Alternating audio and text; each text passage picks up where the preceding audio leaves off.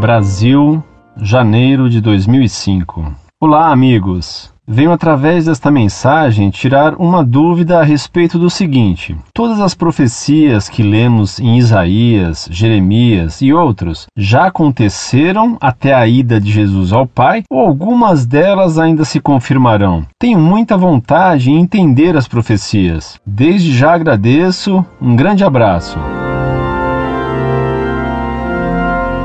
Prezado Salve Maria. As profecias referentes a Jesus Cristo, evidentemente, se realizaram plenamente, mas, na Sagrada Escritura, há algumas profecias que se referem a fatos futuros ainda não ocorridos, como as do Apocalipse e ao Anticristo. Enquanto uma profecia não se realiza, não se tem dela uma noção clara. É só depois que ela se dá na história é que todo o seu texto fica claro. Como exemplo, leia o que é profetizado sobre o Calvário no Salmo 21. Enquanto o fato não se dera no Calvário, era bem difícil entender esse texto. Quando Cristo morreu na cruz, o Salmo 21 ficou claríssimo. Tendo em vista o mistério que envolve a profecia, é imprudente querer entendê-la, decifrá-la antes de sua realização. Incorde Jesus Semper, Orlando Fedeli.